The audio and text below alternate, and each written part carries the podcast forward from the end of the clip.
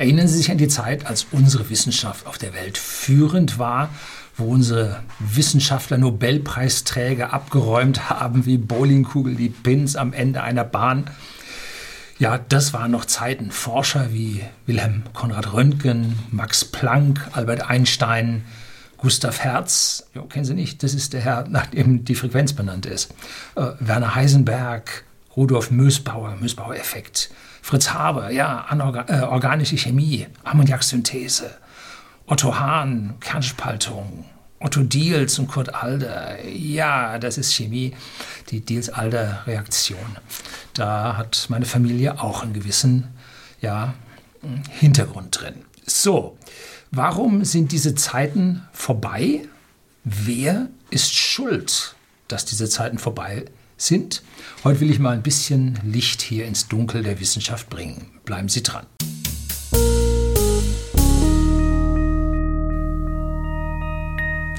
Guten Abend und herzlich willkommen im Unternehmerblog, kurz Unterblog genannt. Begleiten Sie mich auf meinem Lebensweg und lernen Sie die Geheimnisse der Gesellschaft und Wirtschaft kennen, äh, der Gesellschaft und Wissenschaft kennen, die von Politik und Medien gerne verschwiegen werden. Nun, was befähigt mich dazu, äh, hier meinen Senf dazuzugeben? Ja, auch ich habe studiert, auch ich habe im wissenschaftlichen Betrieb mitgearbeitet, auch ich habe Einblicke ja, über den Familienkreis in die Universitäten. Und hier sind ja jede Menge Studenten, die mir reichlich Feedback geben. Und da freue ich mich, wenn Sie auch zu diesem Thema hier unter dem Kanal Feedback geben. Ja, und wenn Sie mich mal abonnieren, freue ich mich auch ganz darüber. Ich bin auf dem Weg zu den 150.000er, freue ich, wenn ich mich, wenn ich diese 150.000 Abonnenten erreiche. Fast allen diesen Forschern, die ich Ihnen in der Einleitung genannt habe, war zu eigen, dass sie Grundlagenforschung betrieben. Also Forschungen, die nicht sofort zu Anwendung führten und damit nicht sofort zu Klingen der Münze. Aber die richtige Grundlagenforschung setzt die Grundlagen und bringt einen, ja, einen, eine Basis in eine Gesellschaft, die später zu richtig guten, wichtigen Entwicklungen führen und darauf aufbauen. Und auf solchen Grundlagen gibt es also reichlich Fortschritt. Und alle moderne Technik baut praktisch auf diesen alten chemisch-physikalischen Effekten auf, die diese Wissenschaftler erforscht haben bzw. damals entdeckt haben. Nun, was setzt Professoren in die Lage, unabhängig zu forschen? Müssen wir einfach mal ganz simpel fragen. Nun, eine unabhängige Bezahlung, also eine Bezahlung, die einfach da ist, dass sie ihre Forschung nachgehen kann und dazu noch ausreichend Forschungsmittel, äh, damit sie das weiter vorantreiben können. Und genau an dieser Stelle liegt die Krux begraben. Genau da stinkt der Fisch und zwar wie immer vom Kopf. Und heutzutage hat ein Lehrstuhl an einer, ich sag mal, Feldwald- und Wiesen-Uni, aber auch an den großen Unis minimale Mittel, fixe Mittel, um seine zweckfreien Grundlagenforschungen voranzutreiben. Es gab auch eine Reform in der Besoldung der Professoren. Und zwar, glaube ich, war das ab 2002, 2003, glaube ich, kam das. Vorher gab es also die Professoren und die richtigen Ordinarius-Professoren, ähm, die auf ihren C3 und C4 Stellen sitzen, auch heute noch, die älteren Professoren, die haben noch ein unabhängiges Gehalt. Und alles, was sie machen müssen, wenn ich das so richtig verstanden habe, das hängt auch von Bundesland zu Bundesland ein bisschen davon ab, was für Randbedingungen gesetzt sind. Sie haben eine Lehrverpflichtung mit einer gewissen Stundenzahl. Und Ferien als solches kennen sie nicht. Sie nehmen sich Ferien, wenn sie sich Ferien nehmen. Ne? Allerdings müssen sie das außerhalb der Vorlesungs- und der Prüfungszeit machen. Die einen nehmen mehr, die anderen nehmen weniger.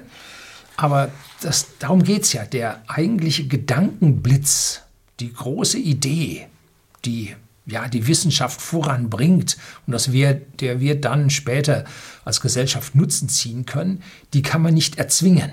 Du musst jetzt hier 41 Stunden sitzen und denken, ja, so geht's nicht. Sondern der Gedankenblitz kommt irgendwann. Ne? Man muss ein Umfeld erschaffen, in dem dieser Gedankenblitz kommen kann. Hängt sehr stark mit dem gesamten Feld der Kreativitäts- Theorien zusammen. Ähm, Und dazu gehört auch ein gewisser Wettbewerb und dazu gehört dann auch eine Belohnung durch Ruhm. Ne? Regelmäßige Treffen mit Forschern von der ganzen Welt, und das bedeutet auch Reisen rund um die Welt, äh, müssen mit dabei sein. Und sonst hat man den Austausch nicht, sonst hat man die Anregung nicht, sonst sieht man nicht, was der andere tut. Und dann gibt einem die Uni neben dem eigenen Gehalt noch Mittel für Doktorandenstellen, weil die Lehre muss ja A, neue Professoren erzeugen und dazu ist ein gewisser Auswahlprozess erforderlich und das macht man so, indem man die besten Studenten nimmt, die macht man dann, wenn sie selber wollen, zu Doktoranden. Da können sie dann weiter forschen, was sie am Lehrstuhl vielleicht schon gemacht haben, ähm, im Rahmen ihrer Diplomarbeit oder Masterarbeit heißt das heute.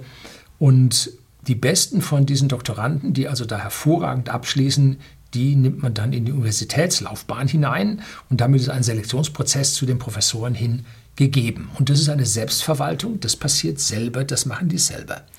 Und nun braucht ein Professor eine gewisse Menge an Entlastung durch diese Doktoranden, ähm, um ja, mehr experimentelle Arbeit machen zu können, einfach mehr forschen zu können, als der Prof das selber da machen kann. Zum Beispiel diese Otto Diels und der Kurt Alder, da war es so, dass der Otto Diels der Doktorvater vom äh, Kurt Alder war. Und der hat also diese Diels-Alder-Reaktion, wie sie dann mit dem Nobelpreis vergeben wurde, hat also der Otto Diels äh, theoretisch hergeleitet und der Kurt Alder hat sie dann praktisch bewiesen. So, und als Gespann haben sie dann beide den Nobelpreis bekommen, ich weiß nicht, 1950 oder so. Ne? So, und äh, da sieht man, wie also diese Selbstverwaltung, diese Selbstselektion unter den Wissenschaftlern hier zu tollen Ergebnissen führt. Wie viel Doktoranden sollte nun so ein Professor haben? Also fünf bis zehn sehe ich als sinnvoll an. Wenn das auf einmal mehr werden, dann muss der ja nur noch seine Doktoranden führen, dann muss der nur noch äh, da nachprüfen, kontrollieren, verwalten. Ähm, dann wird es ein bisschen schwierig. Also die Arbeitskreise dürfen nicht zu groß werden. Es gibt heute Lehrstühle mit riesigen Doktorandenzahlen, aber da hockt mittlerweile dann oben ein Verwalter drauf, der mit der eigentlichen Forschung da an der Stelle nichts mehr zu tun hat. Und dann gibt es da im zweiten Glied dann Leute, die dann eigentlich die Forschung viel, viel stärker vorantreiben. Und das sind dann die Kandidaten, die später Professoren werden. Na? So, aber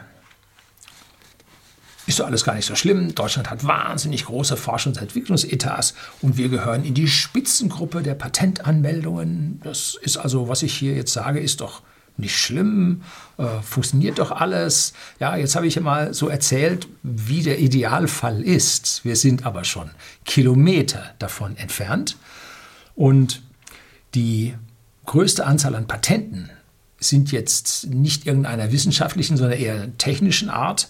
Und die werden wohl von der Automobilindustrie eingereicht. Und diese Automobilindustrie ist also weit weg äh, von ihrer Blütezeit, sondern eigentlich eher im Niedergang. Und zwar nicht seit äh, Covid-19, sondern schon seit 2017 geht es eigentlich äh, deutlich bergab. Ähm, und da muss man sich fragen, ob diese Patente da überhaupt noch irgendeinen Wert und einen Sinn haben.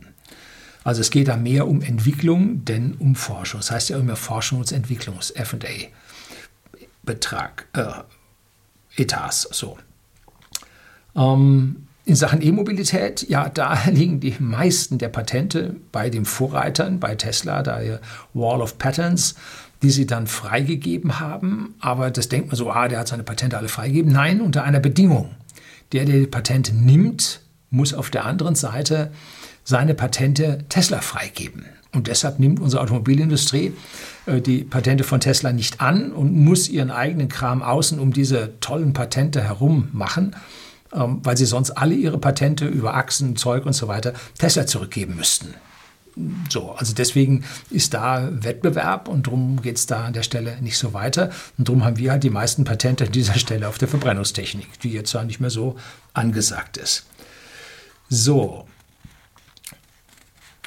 die Entwicklung ist etwas anderes als Forschung und da könnte man jetzt einen Weg, eine Brücke spannen zur angewandten Forschung. Also Forschung für einen speziellen Zweck, damit da etwas Bestimmtes dabei rauskommt.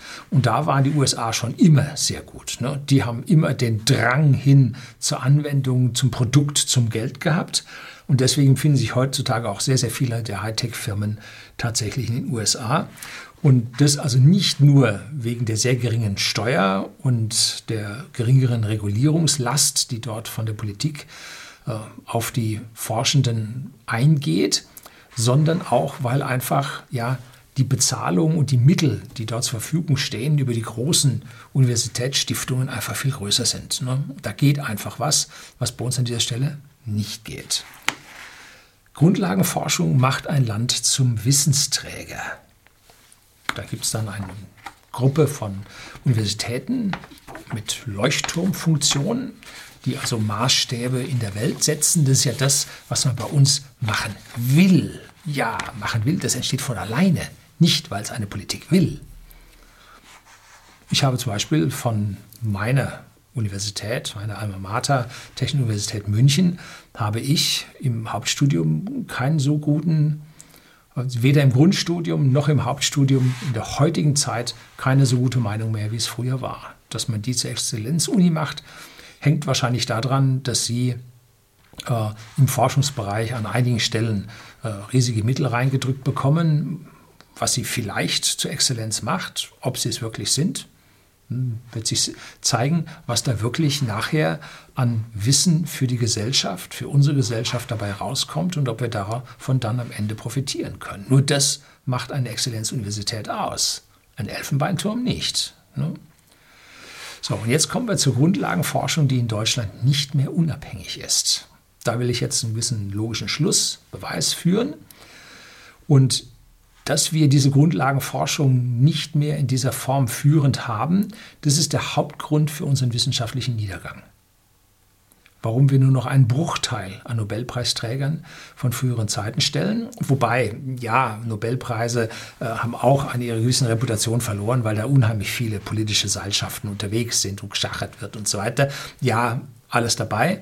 Äh, aber äh, auch ansonsten sind diese wissenschaftlichen Grundlagen aus Deutschland aus meiner persönlichen Sicht nicht mehr so hochgerätig, wie sie früher einmal waren.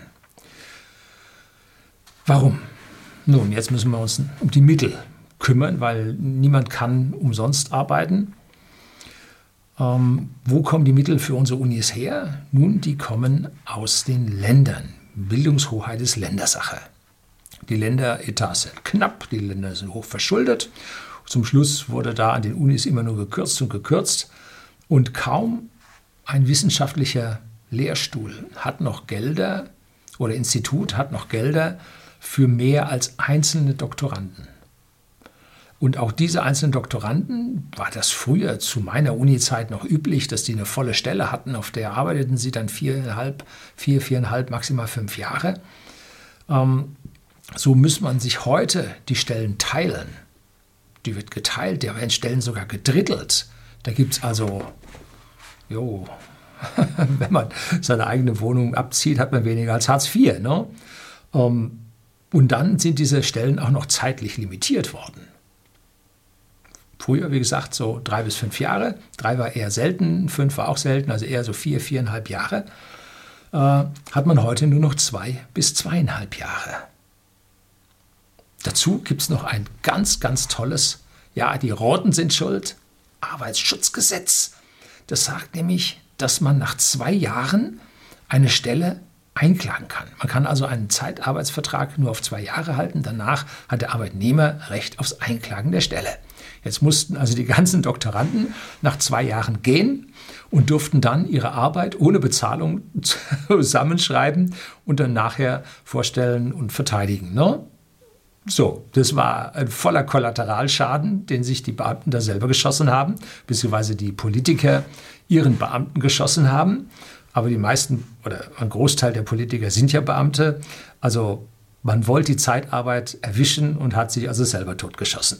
Damit wurde dieser Rahmen von zwei Jahren gesetzt. Man hat nachher dieses Gesetz erweitert auf das wissenschaftliche Arbeitszeitgesetz oder eher so ein Schmarrn, wie das heißt. Äh, hat aber ein paar Jahre dazu gebraucht. Bis dahin wurden die Doktorarbeiten also schon kürzer und kürzer. Äh, und gleichzeitig äh, kam auch dabei raus, dass man also in der Industrie zu so einer gehalbierten oder gedrittelten Stelle ein glattes 10- oder 20-fache verdienen kann. Ne? Wer will dann schon noch promovieren? Ne?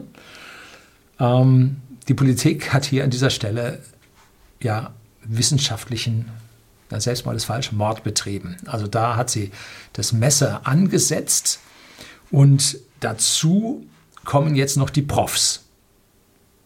Denn wenn man einem Doktoranden das Doktor werden, äh, das Professor werden in gewisser Weise vermiest, dann hat er auch weniger Lust, überhaupt erstmal zu promovieren. Ne? Und wie ist es denn den Profs entgangen? Oh, auch nicht viel besser. Ne? Auch hier hat der Staat exakt das Falsche gemacht. Genau das Gegenteil von dem, was man machen sollte. Und zwar hat der Staat die unabhängigen Professoren an die Leine gelegt statt mit unabhängigen Bezahlungen, mit festen zeitlichen Erhöhungen alle zwei Jahre, hätte einem Professor oder hat einem Professor in früherer Zeit Sicherheit gegeben, hat man neue Besoldungsgruppen, also jetzt nicht mehr die C3, C4-Profs, sondern hat man jetzt die W2 und W3-Profs eingeführt. Den W1-Prof der äh, Junior-Professur, die ist zeitlich limitiert. Und W2 und W3 sind also nun die Professorenstellen. Und die haben ein geringeres Gehalt bekommen, so gering, dass nachher das Bundesverwaltungsgericht diese Besoldung dann sogar ein Stück weit gekippt hat und hat anheben müssen, weil die Politik da dermaßen reingegrätscht ist und hat denen auch keine regelmäßigen Erhöhungen mehr gegeben das hat jetzt, ist jetzt eine zweischneidige Sache. Haben Sie jetzt da so einen Professorschläfer, der gesagt hat, jetzt habe ich es geschafft, jetzt mache ich nichts mehr, ähm, hat es in Tübingen eingegeben. Da hat man, also ich weiß nicht, zehn Jahre gebraucht, bis man den losgebracht hat. Äh, und auch nur, weil der dann seine Lehrverpflichtung hat sausen lassen und da zu oft nichts gemacht hat. Ähm, natürlich gibt es diese, aber Professor wird man ja nicht, weil man tolle äh, Bezüge bekommt, sondern weil man forschen kann. Wenn man es richtig aufs Geld ab, aus ist, wird man nicht Professor werden, wird man in die Industrie gehen. Und die Leute, die Professor werden, haben so viel auf dem Kasten, die können locker in die Industrie gehen. Also das hat auch was mit Idealismus zu tun.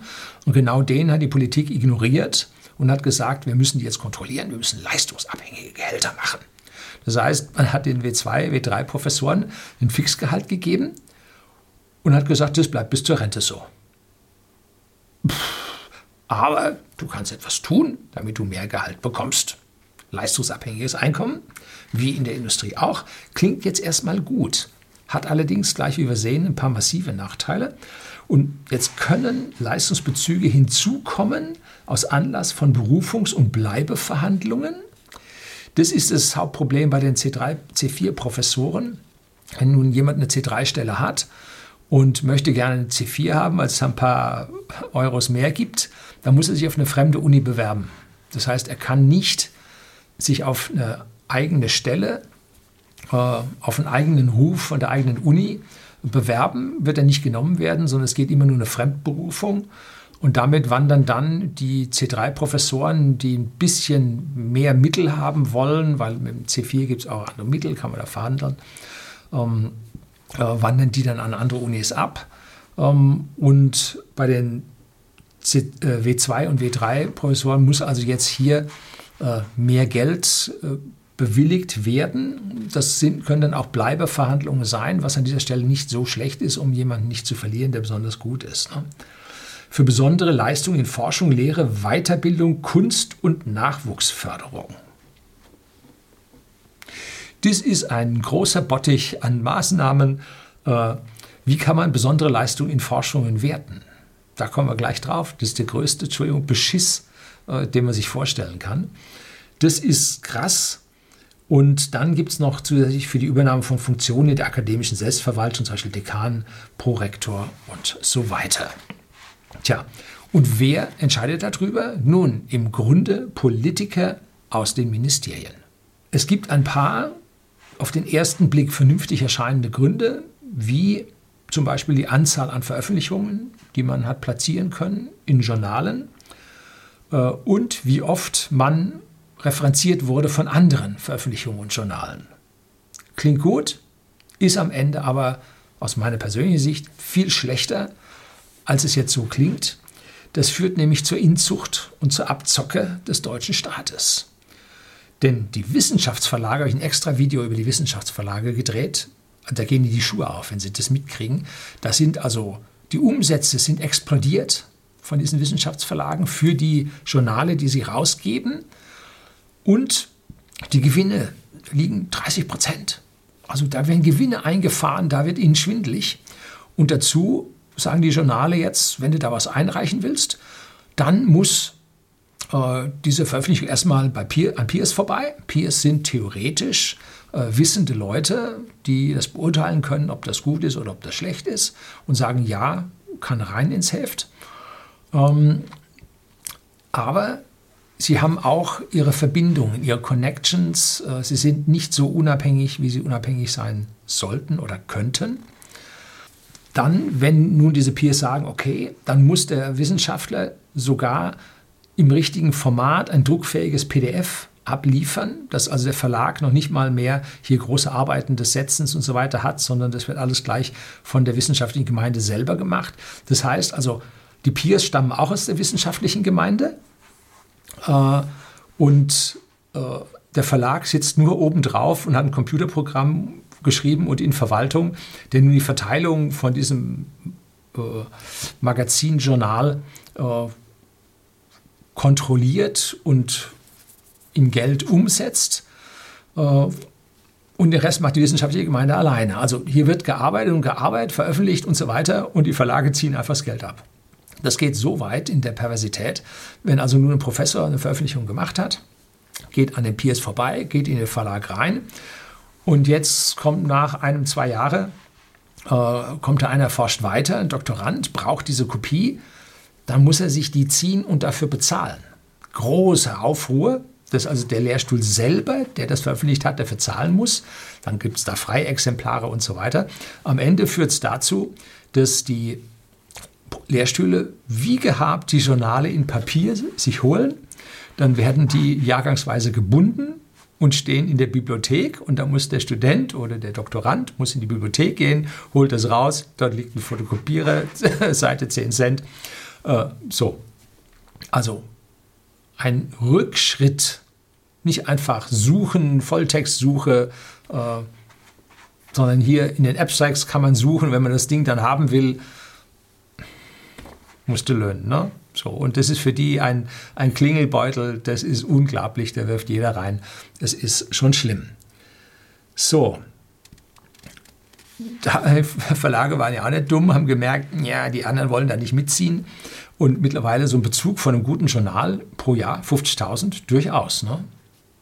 So, das geht dann direkt in die Etats von den Universitäten, direkt von den möglichen Doktorandenstellen, Mitteln für alles Mögliche, für Versuchsanordnung und so weiter geht es ab äh, und direkt in den Sack von diesen Wissenschaftsverlagen. Katastrophe, Katastrophe. Ein paar Fachbereiche haben sich mittlerweile davon getrennt. Ich glaube Mathematik, Informatik, die machen das zum Teil in Eigenverwaltung. Klar, die haben die eigenen Rechner da stehen, äh, wo sie dann draufgehen. Aber wie sie da sich über die Bewertung von diesen W2 und W3-Professuren mit der Politik geeinigt haben, weiß ich jetzt nicht. Ne? Weil die Bewertungen müssen aus diesen renommierten Journalen kommen. Wenn also da was zitiert wird und das eine Journal hat die Punktzahl, das andere Journal hat die Punktzahl und so, da ist also Wildwuchs Tür und Tor geöffnet und wer immer da entscheidet, der hat eine politische Agenda. Also schwierig, schwierig, schwierig. Ein Teufelskreis, der das Geld aus unseren Universitäten an dieser Stelle rausmelkt. Und ich glaube, wir zahlen diese Wissenschaftsverlage jährlich mehrere hundert Millionen Euro aus den Länderhaushalten das hat schon was. Ne? Politischer Kurzschluss und wer da gelobbyt hat, herzlichen Glückwunsch, feinste Arbeit, das ist eine Meisterleistung. So, erstklassige Führer, um mal dieses hässliche Wort zu verwenden, stellen erstklassiges Personal ein. zweitklassige Führer, nein, stellen nicht zweitklassiges, sondern drittklassiges Personal ein, damit die ja an ihnen nicht vorbeiziehen können auf die erste Position. Das heißt, beste Leute stellen beste ein, mittlere Leute stellen schlechte ein. Das soll das heißen. Ne? Und eben dieses drittklassige Personal bei den Politikern, Verwaltungen lässt sich halt von dem erstklassigen Personal von diesen Wissenschaftsverlagen einfach so verspeisen. Zu unser allem Nachteil. So. Damit ist dieser Wahnsinn ja noch lange nicht zu Ende. Es gibt ja Forschungsmittel. So, Forschungsmittel kennen wir alle. Und wie wird nun unsere Forschung finanziert? Jetzt gerade, um mal zum Titel vom Video mit Dieter Nuhr äh, den Spagat oder den Sprung zu schaffen. Der Dieter Nuhr hat ein kleines Zitat, was es auf Twitter gibt. Oh, schreibe ich ihn unten rein ähm, hat der gegeben, dass Wissenschaft ein ständiges Voranirren ist, ein sich gegenseitiges Widerlegen. Das macht Wissenschaft aus. Das ist der Kern von Wissenschaft. Und dieses Zitat hat die Deutsche Forschungsgemeinschaft DFG in ihrem, auf ihrem YouTube-Kanal veröffentlicht. So, jetzt fragt man sich, was hat der Dieter Nuhr mit der DFG zu tun und so. Nun, die DFG erhält äh, laut Aussagen von der NZZ, des, äh, Neue Zürcher Zeitung aus der Schweiz. Ich nenne die immer Westfernsehen, weil wenn man was über Deutschland wissen will, muss man eine Schweizer Zeitung lesen. Und äh, das ist die, eine der ältesten Schweizer Zeitungen bis zurück. Ich glaube, die haben jetzt haben die 200-jähriges Jubiläum gehabt, glaube ich, mehr. Ne?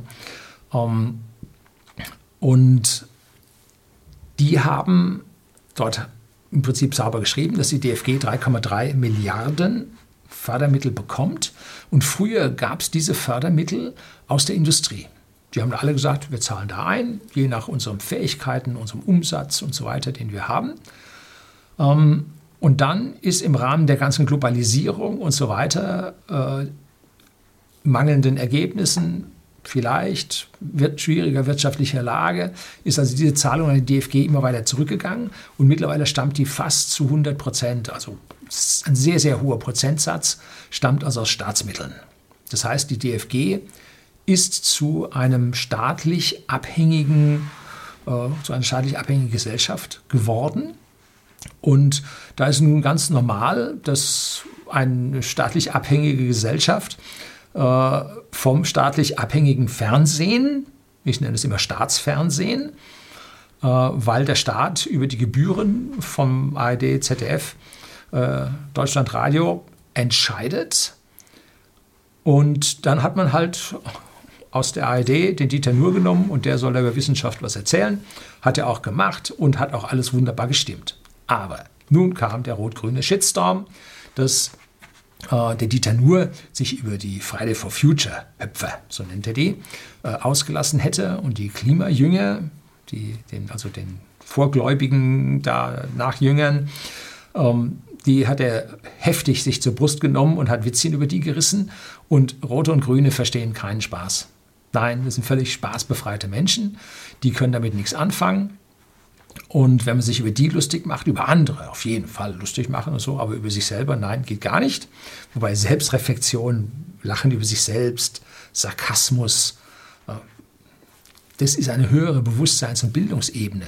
Ist da noch nicht angekommen, beziehungsweise wird nie ankommen.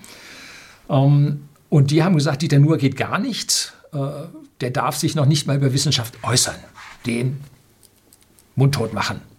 Geht gar nicht. Weg mit dem. Und dann ist die DFG zu Kreuze gekrochen und hat den Beitrag bei YouTube gelöscht. Die Schere im Kopf musste jetzt extern angestellt werden und dann haben sie gesagt, ja, wir tun das weg. So. Ist das okay? Nein, das ist nicht okay. Die hätten da diskutieren sollen ohne Ende. Aber Wissenschaft ist frei. Wissenschaft ist Disput. Nein, die Wissenschaft ist sich einig, dass der Klimawandel, der menschgemachte Klimawandel, Fakt ist. Nein, ist sie nicht. Es gibt weltweit Tausende an Professoren, die hier äh, jede Menge Gegenargumente, Widerlegungen haben. Ähm, und das hat der Dieter nur zum Anlass genommen und hat hier halt erzählt, Wissenschaft irrt sich voran. So ist es halt. Ne? Unser Staat hat also den menschgemachten Klimawandel auf Prio 1 gesetzt. Unsere Kanzlerin ist da immer sehr, sehr weit vorne mit dabei. und die DFG, die angeblich unabhängig ist, kuscht. Hier haben Sie den Beweis, dass Mittel, die die DFG vergibt, politisch beeinflusst sind. Das ist der Beweis. Na? Das ist eines der Hauptprobleme, die wir haben. Wie war das früher? Was war da? Nun, da war Nanotechnologie in. Dann wurde das gesellschaftlich zu höchst gefährlich propagiert und wieder totgeredet. Und Nano ist heute bei uns nicht mehr so in der Förderung, nicht mehr so im Fokus, wird nicht mehr viel gemacht. Aber Nanotechnologie auf der Welt wird gerade in Technik umgesetzt. Nicht bei uns, ist jetzt wieder out. Ne? Künstliche Intelligenz, Riesenthema. Äh, wir vergeben unser Geld jetzt nicht eher so an die Informatiklehrstühle, sondern lieber erstmal an die Gesellschaftswissenschaften, um hier eine Ethikkommission aufzusetzen, äh, um erstmal über künstliche Intelligenz zu diskutieren. Währenddessen denken die ersten Computer in USA und in China bereits. Ne? Wie geht's aus? Ja, wir nicht, ist, ist klar. Ne?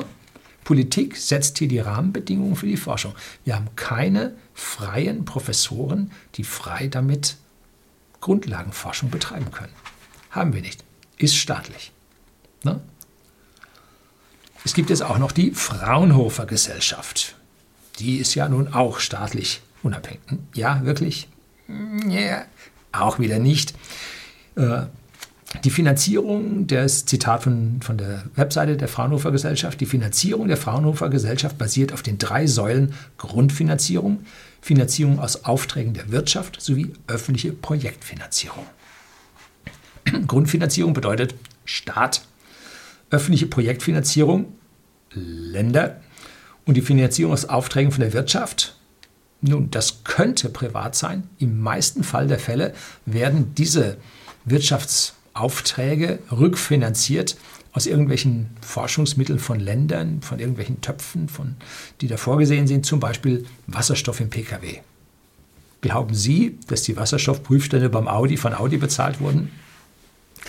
Ich weiß es nicht zu 100 Prozent, ich habe da keinen Einblick, aber ich glaube nicht, dass so eine tote Technologie der Audi aus eigenen Mitteln bezahlt hätte. Ne? Gut, wird aber gemacht. So, für mich hat sich verfestigt über die Jahre, dass 75 bis 90 Prozent, ich tendiere eher zu 90 Prozent, aller Forschungsmittel von Beamten oder von Mitarbeitern aus dem öffentlichen Dienst vergeben werden das ist nicht gut. Ne? Kein Beamter oder Mitarbeiter des öffentlichen Dienstes kann besser entscheiden, was zukunftsträchtig ist, als ein unabhängiger Professor oder die freie Wirtschaft. Wir machen hier drittklassiges Personal zum Entscheider über unsere zukünftigen Forschungsrichtungen. Das ist eine, eine Sache, die eigentlich strategisch angelegt werden müsste.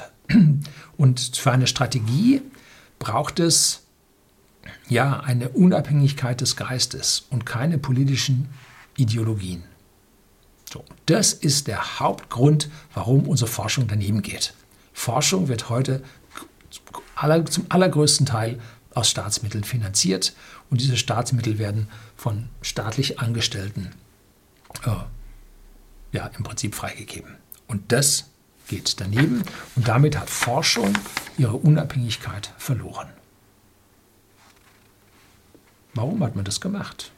Wo ging es hin? Ich kann nur vermuten, dass man den Politikern eingeflüstert hat, dass einige Professoren auf Lau machen und jetzt müssen wir die kontrollieren und das muss der Staat machen. So. Und äh, dabei hat man dann gleich noch so diese Wissenschaftsverlage untergejubelt. da hat man dann noch schön Gelder für irgendwelche Entwicklungen abzweigen können, aber dass ein hochkarätiger Wissenschaftler nun in irgendeinem Ministerium drin säße und wirklich äh, den geistigen Höhenflug hätte, wo nun was hingeht, das glaube ich jetzt an dieser Stelle nicht.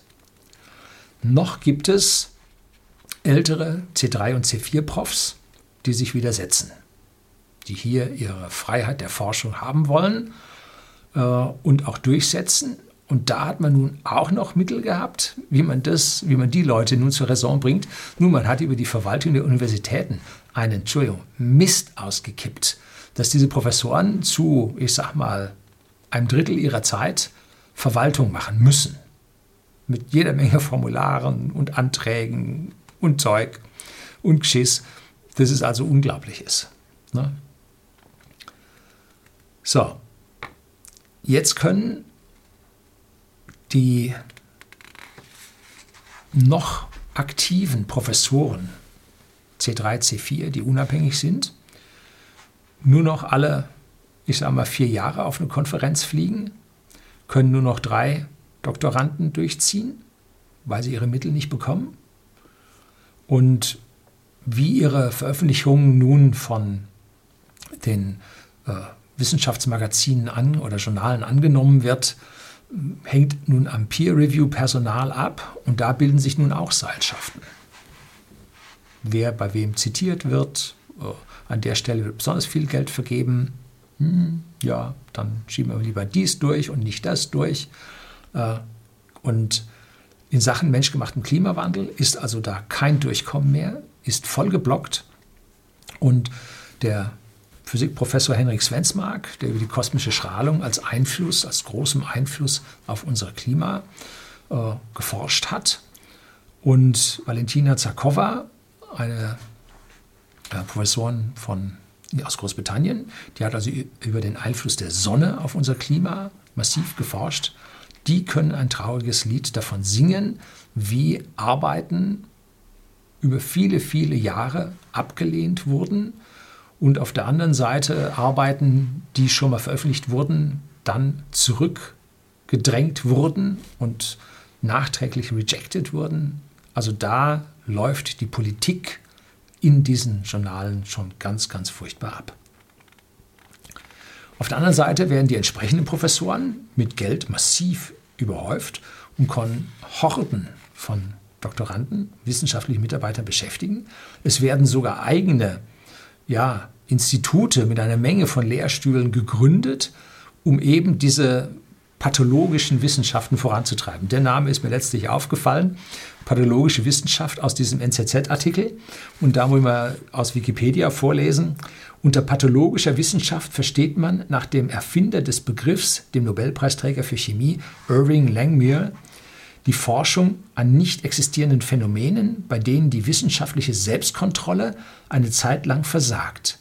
Aufgrund von Wunschdenken wird ein behauptetes Phänomen so ernst genommen, dass eine ansteigende Flut von Veröffentlichungen und Nachforschungen einsetzt, die dann aufgrund immer stärker werdender Zweifel schließlich zum Erliegen kommt.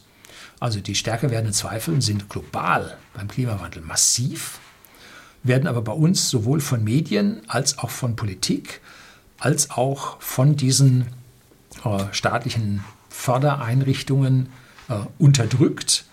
Ähm, aber die ersten Anzeichen sind ganz deutlich da, dass also der menschgemachte Klimawandel hier daneben geht. Dazu fallen mir sofort die Genderwissenschaften ein. 200 Lehrstühle hat man da schon gegründet für 0,1 Promille der Bevölkerung, ne? die an diesen an denen da geforscht werden kann. Das ist eine Menge Lehrstühle für eine relativ geringe Anzahl an Menschen. Die Politik pumpt Geld da rein und die Selbstkontrolle der Aufteilung der Mittel an dieser Stelle versagt. Und die Selbstkontrolle kann gar nicht stattfinden, äh, weil der Schulterschluss zwischen diesen Wissenschaftsverlagen und äh, der Politik einfach viel zu stark ist. Ne? Und damit dann die älteren Professoren, die C3 und C4-Professoren, schnell genug dann in Pension gehen und diesen tollen Kurzschluss da nicht weiter behindern, äh, schickt man die mit ordentlich Pension dann in Rente. Davon kann also dann derjenige aus der freien Wirtschaft, der heutzutage ja nur noch mit 44 Prozent des letzten Nettos in Rente geht, davon kann der nur träumen, sodass dann den älteren Professoren, die sich noch diesem Wahnsinn widersetzen, ja, das Ausscheiden dann doch halbwegs schmackhaft gemacht wird. Am Ende wird immer, wirklich immer die Wissenschaft gewinnen. Und immer wird die Politik verlieren. Das können Sie seit Jahrtausenden sehen, wo man uns äh, irgendwelchen Pyramidengötter äh, vorgebetet hat. Äh, wo Dinge behauptet wurden und Pseudowissenschaften darauf erfunden wurden, äh, die uns das ganze Mittelalter versauert haben. Äh, jetzt schauen wir uns mal an, um diesen positiven Ausblick mal zum Ende zu bekommen. Ähm, was wäre denn für uns richtig? Äh, wir leisten uns freie Forschung und Lehre, und zwar in Selbstverwaltung. Und dabei kommt alles Mögliche raus. Da kommt die Atombombe raus, da kommt das Atomkraftwerk raus, da kommt alles dabei raus. Und wir Bürger entscheiden. Nein, nicht Politiker. Politiker entscheiden nicht. Die Regierung entscheidet nicht, sondern wir Bürger entscheiden, was wir davon annehmen und was wir verwerfen. Und unsere Regierung ist Exekutive, Ausführende. Die tut das, was wir Bürger gesellschaftlich entscheiden. Das ist wichtig. Nicht unsere Regierung leitet das und die Ministerien leiten das und, und setzen da mit ihrer Politikelite die entsprechenden Richtungen vor. Nein, freie Lehre, freie Forschung und der Bürger entscheidet und die Politiker müssen das dann durchsetzen. Das ist der Weg, der ja, zur wirklichen, zum Aufblühen von Wissenschaften führt. Denken wir am Ende an Galileo Galilei. Er war zur damaligen Zeit nicht der Einzige, der wusste, dass die Sonne im Mittelpunkt steht und die Erde sich darum dreht. Nein, habe ich mal einen sehr schönen äh, Vortrag, schreibe ich ihn unten unbedingt rein, von einem, was ist das? Ich glaube, das ist ein Astronom. Der hat also über das, die Veränderung der Weltbilder. Da war schon einer im alten Griechenland, der wusste, dass die Sonne im Mittelpunkt steht das ist dann irgendwann zugekippt worden. Also hat sich nicht so wirklich verbreitet, äh, wurde von den ganzen Glaubensrichtungen und Ideologien zugedeckt. Und äh, Galileo Galilei war auch nicht der Erste. Ähm, er war aber wohl an dieser Stelle der prominenteste. Also ganz, ganz tolle geschichtliche Zusammenfassung, wie sich unser Weltbild an dieser Stelle geformt hat. Und trotzdem hat die Seilschaft aus Klerus und Wissenschaft, Pseudowissenschaft, das alte System möglichst lange am Leben erhalten. Genau das sehen wir bei uns und genau das ist der Grund, warum die DFG sich so Dieter Nuhr gegenüber verhalten hat.